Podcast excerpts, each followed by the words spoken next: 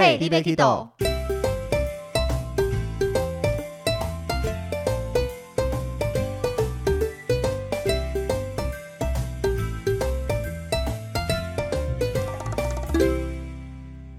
大家好，欢迎收听 Hey, l i b e Kido，我是维尼。我是豆豆。今天我们要来跟大家聊一下一个也是在旅游业，但是生态跟我们领队有些不一样的。对，这个职位就是导游。没错，对，而且导游大部分都是当地人，但是我们这一集特别邀请一位台湾人当导游的这个案例，来跟大家一起分享一下，包含为什么这个地方的导游是由台湾人当，那在当地当导游需要做什么样的训练啦，跟带团过程之类的，一起好好的跟大家来聊一聊。那我们欢迎 Tiffany，欢迎 Tiffany。Hello，大家好，我是在苏当导游的 Tiffany。好，所以 Tiffany 在菲律宾的宿务担任导游嘛？那第一个觉得对我们好奇的点就是，之前跟大家介绍到，导游都是由当地人来当，那为什么宿务这个地方的导游却是由台湾人来当的呢？因为我们在宿务的话，就是其实也有当地的华侨导游，可是其实像嗯，台湾跟宿务还是有一些落差嘛，嗯，就是生活习惯等等的。所以有些东西呢，真的是要我们就是台湾人比较能同理，为什么事物这个地方会是这样子，会知道它的落差，比较好跟客人做解释。例如说，像菲律宾，它可能就是四季都是这么的热，然后在热水澡的地方，它可能温度就不会像台湾的那种热水这种温度这么高。对，那像很多客人就会很不习惯，我们就会先我们就会习惯先跟客人讲。但是如果是遇到华侨导游的话，很多他们不是，他们就觉得，哎，这这就是这样啊，你有什么好生气的？对，应该说。我们台湾人比较能同理，我真的有配过华侨导游，还真的有过这个经验。对对对对，所以真的有差，相比上比不上台湾的这一群，就是他就是当地菲律宾人的感觉。OK，所以那在宿务带团为什么会特别想去这个地方？不是说到其他地方或甚至来当领队这个职业？应该说，我本身的话是对旅游业比较有兴趣，然后其实。出国工作应该就算是我在我的规划里面。那刚好就是我毕业之后呢，认识一位学长，就也是在苏务这个地方当导游。那我本身的话呢，就是也蛮向往，就是可以住在海边啊，就每天都看得到海这种生活。对，然后刚好也是读观光相关的科系，那就在学长的引荐之下，我就去因缘际会来到了宿务。嗯，那这样进去宿务，他需要是学长介绍就直接上，还是有需要像面试啦之类的？有还是有需要面试，就跟我们的老板本人面试。那会很恐怖吗？我觉得其实还好哎，就是放轻松聊聊天，该跟你讲一下这些工作内容啊等等之类的。因为恐怖的是在去到事务之后。好，所以我们先回到前面一点点，像在讲事务当地当导游，那导游的形态是，比如说像我们领队有分隶属于某一家签约的公司，或是他是 freelance，那导游也有这种工作形态吗？有也还是有，但我们的话，一般来说，我们公司通都是就是签约在公司的导游这种形态的。那 freelance 也有，但是它真的就比较少一点点，因为都会影响到你的团量的部分。所以大部分的导游在宿务的，我知道的啦，比较多是选择就是在签约到。旅行社这样子，选择其中一家。那你去之前有没有研究过有哪几家？还是反正学长介绍就相信他，跟着就一头栽进去了？对，没错，我就没有想那么多就去了，就去了。所以顺利面试上以后，像你们公司有针对导游做什么样的训练吗？因为在我们领队的角度来看，苏的导游真的相比其他地方倍儿棒，对，平均起来都是超放心、超棒的。有在我们公司的话呢，在正式带团之前。那像我那个时候是实习了两个月之后才开始带第一团，对，然后我印象很深刻。那两个月呢，我只有休息三天，是两个月三天，不是一个月三天。所以每天都在出团跟准备嘛。前面一个半，哎，前面一个月是都在准备，就刚讲就是跟我们的主管做介绍的部分，对，然后后面的话是实习完了跟主管做检讨，就大概这样子是。两个月，所以这样实习是跟了一团吗？因为像我们领队自己上完课实习跟一团，哎，没有哎，我算跟蛮多团的，我大概跟了五六团吧。因为刚好那时候是旺季，团比较多，然后人数也都比较多，嗯，对，然后就是让我跟看每个不同的导游的做带团的风格这样子。那有你觉得哪个导游在你心目中跟过团的，觉得他是最强的吗？我觉得大家都很厉害，都有但是特别厉害的地方，就是有一个典范嘛。我没有讲谁不好啊，就是因为每个导游本来带团讲解风格就不一样，有没有觉得是一个你想成为的那个目标？可是如果他不讲，他学长会不会？你有他说不定没跟过他学长实习啊，对不对？没有，我第一团就跟学长，但学长就也是蛮厉害的，也很照顾我。但我觉得，毕竟相较之下，比较资深的还是可能就是在经验上会比较丰富一点点，就是比较多可以学习。但是学长也很棒，没错。学长会听我们的节目吗？我可以分享给他听。不要这样嘛！哎，那我有一个问题想问你，就是，嗯，你去宿务之后，你有没有发现，就是好像没有你想象中那么好？就据我所知啊，就是女生可能会觉得不要每天晒太阳，会晒得黑黑的什么之类的。那我刚好就是可能跟一般女生相反，我就是喜欢晒太阳。哦，我也是，我也是，不要不要讨厌我，我也是。没有，我就是喜欢晒得黑黑的，然后我都不介意这样子。我还印象很深刻，我那时候。去苏工作，然后有中间回家一次之后，再下一次回家是隔了七个月。然后那时候一回家，我爸妈真的差点认不出我来，真的就是黑的跟炭一样。对，真的。然后其实，在去之前的话，当然一定都会有一些美好的想象，就哎，是不是每天都看得到？还打开窗就是海。然后这样可能想说什么放假时间就去那个海滩晒太阳，有没有？不好意思，我们那个没有什么放假时间。这个是一个之外，就是我们宿的那个离我们比较近的那个海边的话呢，就是它是港口，没有沙滩给你晒太阳。你要再过去的话很远，就是单趟过去可能要一个半小时才会到。嗯，对，然后休息时间也不多，真的也没办法去那边真的晒太阳。然后每天出门都是看到塞车塞车这样，真的光塞车就塞车就塞饱，就都不想出门了。嗯，所以相比之下，你应该更适合去长滩岛当导游吧？长滩岛。算是，可是因为长滩岛的话，它就是一个岛嘛，就没有像我们宿务这么丰富。例如说来我们宿务的话，你可以去像薄荷岛啊，或者是去看金沙，或者是去墨宝看沙丁鱼，选择比较多，可以赚比较多。所以相比没有哦，没有没有没有。但是相比团量的话，宿务的团量应该大于长滩岛吧？应该差不多吧？应该是。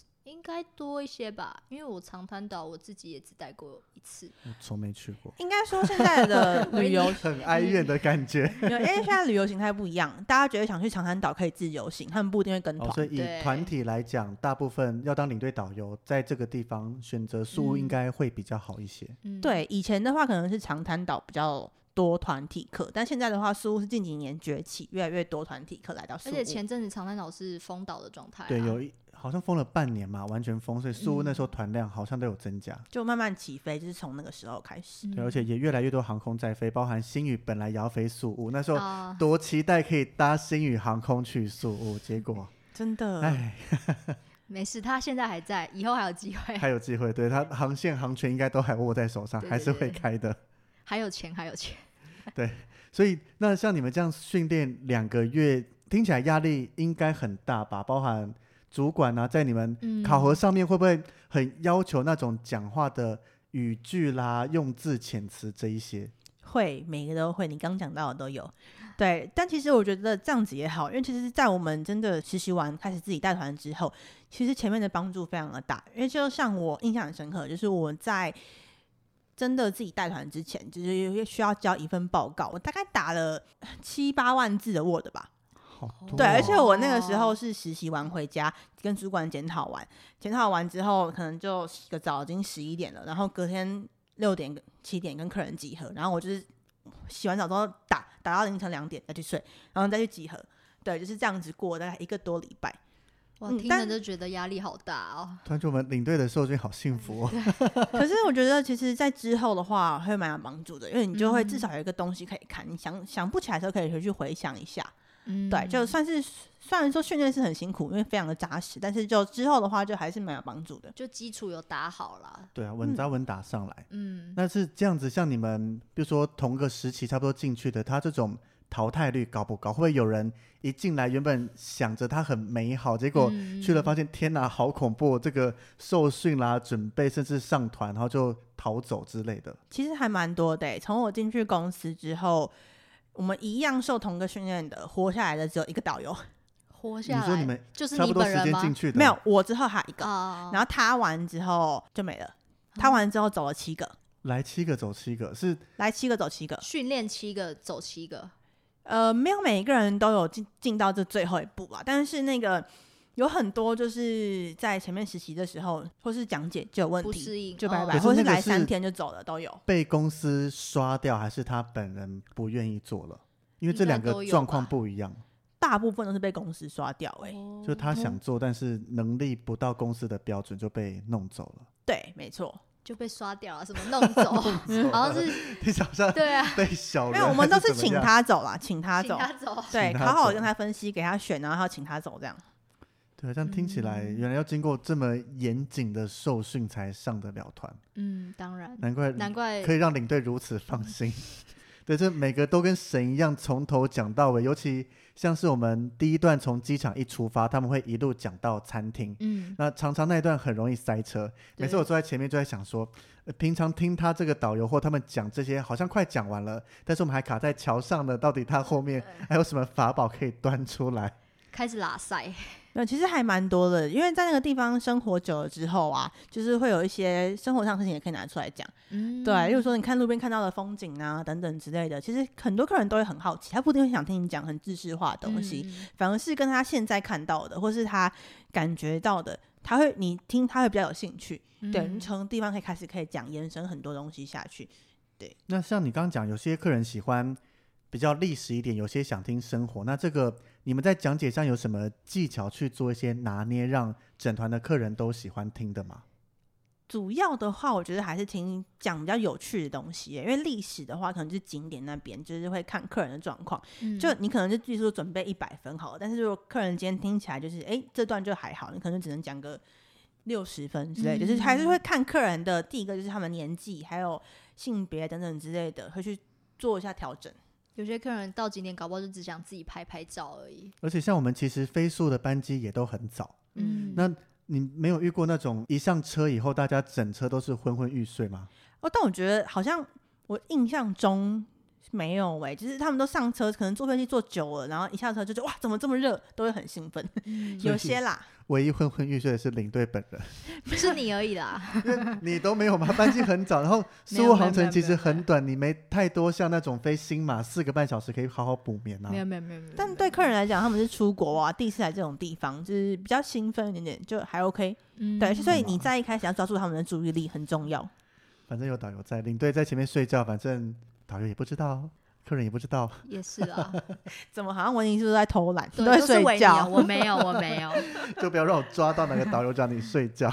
哎、我真的很很不敢睡觉、哎，不知道我就是我很不敢，除了除了去金沙那一哦段，你说在车上不太敢睡对对对对？对，即使我会就是真的受不了都咕一下，我还是会马上惊醒，因为我就会觉得好像很不尊重导游。我一开始也会这样觉得，但是 有时候比较累一点的状况下，维尼就老鸟了啦，但我 们这有啊很多客很多领队都睡爆啊。真假因为的？有时候车程长一点，你真的比较累的状况下，反正车上老实讲，重点在导游身上嘛，领队嗯，比较没什么事情要做。就是我可能要等到那个导游放下麦克风，我才敢休息。那你算很不错的，很多人都上车我很乖马上就优质领队。那像你自己第一天上团的时候，独立要带一团，你有没有印象？当时是什么样的心情跟感觉？非常的紧张。我是那个前面那个第一段车讲嘛，就在练习讲了好多遍，但还是非常紧张。而且我那一团第一团是千岁团，嗯，那是自己带吗？还是有领队跟过去的？我们有有有领队，领队的话是 agent，而且我那一团第一团就是要考试的时候。非常的幸运，遇到台风被滞留，嗯只是原本是五天四夜变成六天五夜，然后在薄荷岛原本是住一晚，后来变成住三晚。还好那时候跟我一起去的那个考核我的那个是我们的主管，这样子，就是他很 carry 我，哦，就是他有坐在你的车上，有他都在我的车上听我讲所有的东西。第一团有一个主管跟在上面，那压力更大吧？他就无时无刻盯着你看呢。就是他，诶、他一开始有盯着我看，后来 后来发现我的压力太大，就会躲起来了。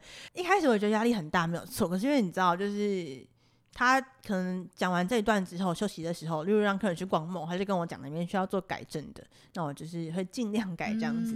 虽然还是压力很大，但后来因为发生那个台风滞的状况嘛，真的是好险他在我旁边，不然我就完了。因为你第一次你也 handle 不了这个，就很难。也听过该怎么处理，但是实际上遇到又是另一件事情。对对对我好像那时候我去那时候刚刚好都还没有台风，哎，有有有有台风，可是发生在别人身上跟自己身上完全是两件事。对对对，是啊。因为 SOP 那个我们都会讲啊，你遇到应该怎么样，应该怎么样。但是现场光想象要处理客人的情绪啦或什么的，像我自己也遇过，尤其又是过年的时间出去，那个过年的客人有时候要求本来就比较多，团费高，然后又遇台风，那那个整个现场状况其实很混乱，你还要顾客人的心情，然后还要想说到底要走哪些景点，总不能说关在饭店都不出去。对，但是宿务其实。讲来讲去都在出海嘛，路上景点第一天就全部都走光光了。嗯，对，所以我觉得遇到台风还好，我们还算幸运，没有被滞留在薄荷岛上，是留在宿务市区，还有一些地方可以去走一走啦，晃一晃的。嗯，对，我们就是刚好被滞留在薄荷岛，然后刚好那天不知道为什么明明就风平浪静，然后船就是不开，我们就是连续两天都回不来。最后天回来的时候，哇，真的是感谢天谢地，终于回到宿务市了，第一次这么想回宿务。所以这个时候，你们那个主管有协助你做什么事情吗？哎，有哎，其实还蛮多的，就是很多要联络的东西，他都会帮忙我联络好这样子。因为我一开始我真的不知道该怎么办，虽然可能在群组啊，或是有口头讲过，但真的你要实际做，然后是你自己第一团的时候，你真的没办法顾虑到这么多东西。嗯嗯。那你那团带完后，客人有给什么样的评价吗？他们看得出来你是第一次。领队可能看得出来，嗯，对，因为还蛮明显的，那时候真的很猜。现在回想起来，不是啊，而且你旁边又做一个主管，他们应该知道，对啊，就是要考核你的，对，应该。可是客人不会问说，怎么还会有多一个导游？呃，有，我就说，因为那个时候我们快要接近过年了，就是有些厂商配合的，我们需要来看一下它供应的状况。哦，对，有可能就是看它品质是不是像之前这么的稳定啊之类的，就有一个话术。对，就还是会话术客人啊。因为 像我自己遇到，我们现在国内团在。台北车站集合的时候，现场也有其他工作人员。然后那一次工作人员年纪比较大，是大主管。然后上车以后，客人在聊天，他就说：“喂，你旁边那一个是跟来实习的吗？” 我说：“怎么可能？那个他的年纪已经这样子了，怎么会有这种年纪来实习？他是来协助我们的，所以你没有用一个实习的理由把他带过。没有，他看起来就很资深，怎么会是来实习的呢？但是。刚刚有说客人有说什么嘛？客人有说要不要问我要不要当他的媳妇？我只记得这个。对，那个客人还不错，他在我回台湾之后还会赖我说要不要来要不要那个来台北找他吃下午茶之类。所以他儿子有帅吗？嗯，我忘了，代 表没有，他会这样子讲，重点好不好？但但我记得他是贵妇，然后他就说那个婆家很重要，要不要当他媳妇？他重复很多次，对啊，干嘛不去？哎，贵妇那个有钱人的生活也是很难的，好不好？好了，也是啊，说不定那时候去了，我们就认识不到现在的 Tiffany 了。有可能，马上辞职离开。没有，我就劳碌命，喜欢工作。哦，也是啊。那像在宿务带团啊，因为我们领队带过去就已经跟当地导游搭配。不过有时候在听当地导游聊，他们会带到一些团是没有领队，只有导游一个人带的。对，为什么会有这种状况？因为我们宿务的话，基本上是六个人以上就可以成型。嗯，等下六个人以上的话，十四个人以下。他这边的话呢，都会通常不会派领队，要十五个人以上才会有。这个的话就要问公司，因为他们不够重要，不用领队吗？也没有，就是我们可以用小 小团的方式，好不好？你又在挖坑了，不要这样，我们就只是小团一点，就是人数到了，那我们就还是可以出发，省成本。其实是吧，应该是这个原因啦。对，所以不是不重要，是省成本。所以客人就是自己在机场想办法飞过去，你们一样在入境后的拿完行李那个地方等大家。对，没错。那有没有遇过客人走丢找不到的状况？哎，我还真的没有遇过哎，但我遇过就是客人 no show 那一种而已，no show 到正常啊，只是你到当地才会知道，不像我们在淘气就会先注意到了。哎，对啊，如果他那时候客人都下飞机，然后突然间客人不见，他啊，你们也没办法进去找哎。对，呃，但是我们会有配合那种接机人员跟送机人员，他们的话就里面地形会有认识一些，所以真的有什么状况的话，例如说客人的行李箱怎么了，或者是很常发生，其中一个是例如说这团八个，然后是分四组散客，其中一组的可能在里面卡住出不来，然后其他人又不认识，嗯，然后这样子的话，通常都是那个叫什么，他们都会带一些奢侈品，可能就是在免税店的时候先买东西的，或者是在飞机上买，然后因为到菲律宾他需要扣一个奢侈税，然后就被课到税，嗯。对，然后就是不想付钱出不来，专业的领队先跟他们讲一些基说跟注意事项。但可能就有的时候客人可能听了也会忘记嘛，不一定是没有听，不要这样。而且有好奇的是，像我们团体的宿务进去是办团签，那他们这样子过去没有领队带，也是团签进来吗？我记得没有记错的话，好像十个人以下还是几个人以下不能办团签，哦，所以好像有些是会用个签，这我不太确定。比较方便，因为团签又都陌生人，好像很难这样照顺序一起进来。哎、你知道我现在在想什么啊？我现在在想去宿务要团签这件事哦、你忘了吗？我又忘了。都要带一张，上面有类似缎带弄着，然后还会复印几份，因为看几个关口要复印几份那不是越南吗？宿务。完蛋了！对啊，然后你忘了下去以后就要先照顺序排好，然后他们一个一个进去啊。哦，我记得了，我记得了，我记得了。我刚刚只想说，你怎么一个一脸茫然的样子，到底记得我记在干嘛？得对宿务办团 建，让 Tiffany 我常常一脸茫然，但是事情啊。没事没 Tiffany，至少情有可原，因为他接触不到这一块，就是领队该接触的啊。哎、我们太多机场要记得，好不好？所以说东南亚难的就是难这一块嘛。嗯好，没事，剪掉，主好管不要听。回到客人这边，所以一般像你这样子带有领队的团跟没领队的团带起来有什么样的差别吗？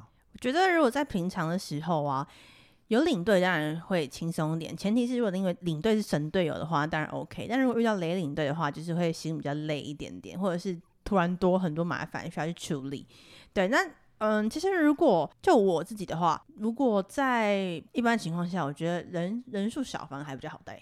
但是这跟收入有关系吗？有啊，一定有的啊，导游服务费就有差了。嗯，对，所以人多，可是人多你们还是要跟领队分啊，人少你就可以自己全拿。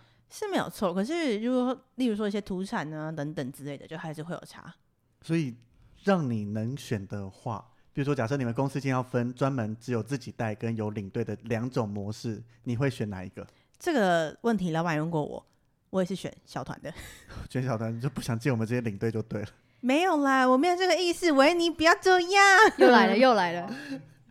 那为什么要选小团？你不是说大团人多可以卖的机会比较多，收入也比较高应？该是说，如果是我，我觉得他可能是觉得可以自己 handle 吧，就是不用看领队脸色啊，是这样吗？也可以这么说。然后怎么说，就是操作上会比较轻松吧。嗯，对，一些压力不会这么大。毕竟我们出去一条人命在我们背在我。也喜欢带小团。像我们带团到菲律宾，还有一个特殊的情况是，其他地方比较少见的，就是在宿务那边，每一团都会有一个助手跟着我们，嗯，那助手都会是当地人。对，这个生态是只有宿务才有吗？还是为什么会有这样子的一个合作模式？这个的话，基本上就我所知，应该是有固定的这种助手，应该是在我们宿务才有。菲律宾像长滩岛的话不一定，就是看导游他们自己要不要另外请。然后像我们公司的话是有固定合作的十个助手，然后会轮流搭配配合这样子。那如果说你在其他地方，例如长滩岛，他们就会是自己请一个，然后跟每一团这种。嗯对，那像我们在助手的话，就是因为我们在超团的时候，小团虽然人数少，可是十个人以十个人以上的话，就说刚好十个人好了，还是会有一些东西需要助手协助的，例如说压后面啊等等之类的。对，然后还有像是我们要去薄荷岛的时候，船票的话位上，因为我们都会希望客人坐在比较舒服的位置嘛，那我们的助手就会都很认真，提前就是在一大早的时候就去帮我们的画位画在比较好的位置。对，主要就是会比较照顾到客人就是整整体旅游的舒适度的方面。嗯，因为感觉助手常被派去早早的排队买票，或是负责要上船的行李托运啦，各式各样的比较辛苦的事情。对，可以这么说，但是这也就是让他们有个机会，因为客人都看得到，就是他们是在做这些就是工作这样子，就会在最后一天的时候帮他们买比较多的照片。那他们其实的话，也就是靠照片这个在赚钱。嗯但是他们照片会有时候跟团的客人听到随团有拍照会怕，因为像之前在韩国或哪里，他们会有那种摄影小弟，然后会拍一大堆，然后有点半强迫，或是希嗯望你一定要买啊或怎么样的。那素物其实这个情况反而我觉得这完全不一样的耶。对，而且因为像韩国他们就是会洗出来听说是洗一一整册嘛，然后是一整册，就是叫你买整对，本回可能同一个。景点就帮你拍好几张啦，或怎么样的。对，但是我们那边的话不是，就是他就会洗出来给你做挑选，对，然后是你要买几张，通通都 OK。那我们其实，在事前第一天都会先跟客人讲，就是让他们有个心理准备会被拍这样子，嗯对。但要不要买可以让他们自由做选择，但是我们都会尽量给助手他们有舞台，或是让他们有机会去表现，照片会卖的比较好。那我印象非常深刻，就是有一团呢，就是那个助手他非常的认真，就是我们不是会出海嘛，嗯，然后就像客人他就是可能真的很少下水。然后下通常下去的时候呢，就是是踩不到地板的，他们就会很紧张。嗯然后那个助手，我真的第一次看到助手跳下去海里面，教那个美眉要怎么就是抓的那个游泳圈。还是只是那是妹子没有，是小朋友。哦，对，就是小朋友这样子，然后他就真的非常照顾他，而且他很细心。嗯然后最后天的时候，大家是几乎把他照片快要买光的那种。然后就是在我在车上帮他讲照片的时候，还有客人就说：“你不要再讲了，我通通都把钱掏出来给你买，你再讲下去我要哭了。”嗯，对，助手他们其实真的很认真，有点那种任劳任怨，加上嗯菲律宾人那种乐天的性格，其实我觉得合作起来都很棒。嗯嗯然后像他们拍照，我们自己也会看，他们会挑选，比如说一个景点，他就只会挑一张他觉得最好的，嗯。不，会像有些就是一堆，然后拍的不怎么样，也通通洗出来。对。而且他们他拍的技术真的还不错，对，而且嗯。都很贴心，还会在旁边加一些小边框啦，加一些字或怎么样的。对，就例如说在宿务拍，帮你写个 C 部啊，然后薄荷岛写个薄后之类的。对，对啊，所以我觉得那个拍出来照片真的质感蛮好的。而且感觉有他们领队也不用做事，其实我们常常在讲到宿务，对，第一个导游都已经这么强了，又是台湾人，其实你要讲台语啦或怎么样，客人嗯会有更亲近的感觉。嗯，导游已经很强了，然后助手又可以做完大部分的事情。对我觉得，我觉得助手唯一不能做的大概就剩发房卡跟查房。对对对对。对，所以 领队真的到宿务，我真的非还有，常的悠嗯，我真的还有跟就是同事聊天，就觉得奇怪啊，我来菲律宾好像就是我来苏好像都不用做事，就有点愧疚的感觉。对，那我又是那种很乖的那种，我会怕说导游会不会觉得我没做事之类的。会吗？其实还好啦，就是不要不要扯他后腿就好了。对，就是这样了。解，对啊，所以租的助手他们拍这些照片，老实讲，有时候看他们最后一天在车上卖，我们也都会尽量留时间给他帮忙讲好话。嗯，加上客人看到他们这么辛苦，有时候那个卖照片下来钱，我们自己稍微看一下，会比我们的收入还高。哎、我没算哦，你你也太计较了吧。因为我们你知道一张卖多少吗？你这样子整个看过去看一看，其实他们做得好，真的收入其实蛮不错的耶。相是比蛮不错的，对不对？相比其他在事务一般工作来讲，这个其实对他们来讲也嗯是比较好赚的，或是比较不错的工作吧。是应该算是好蛮多的，所以他们这嗯个工作其实很竞争，不是每个人都待得下去或留得嗯下去。尤其像我们公司这么要求严格的话，嗯所以连助手进来也需要经过筛选、训练之类的嘛。因为我是算是比较后期才到公司，所以前期的话我不知道他们到底怎么筛选，但是我知道就是我们的主管他们都还是很严格要求，就是在助手工作的态度啊、负责任这一块。嗯难怪每次跟他们家搭到就是万无一失，完全不用担心了。嗯要感谢主管们，是要感谢主管严格的训练下。没错。那所以你刚刚讲那么多，你有推荐大家去苏务当导游吗？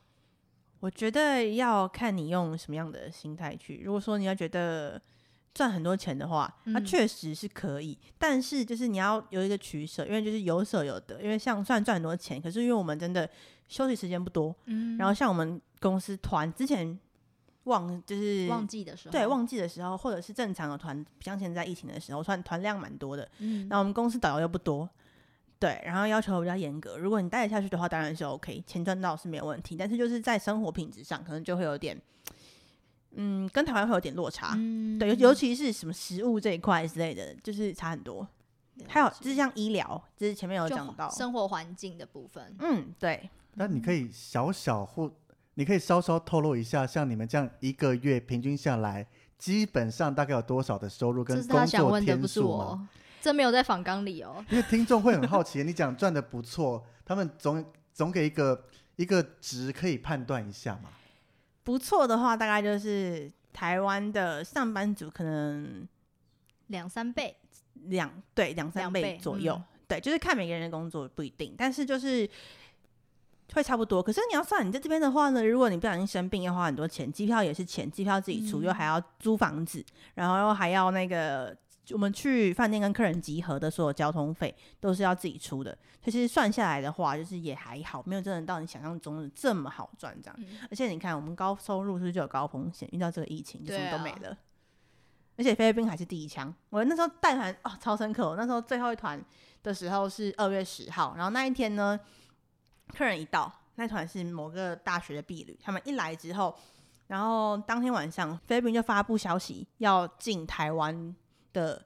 旅客，嗯，来，因为一月底的时候是他们进的中国旅客过来，然后中国就跟他们抗议说，就我们自己觉得啦，就是可能可能是讲说台湾是中国的一部分，为什么那个没有进台湾，然后菲律宾就也进了，嗯，然后第一天嘛，然后就看到这个消息，然后客人，然后客人在吃饭，我就走过去说，哎，那个客人跟我说，你们。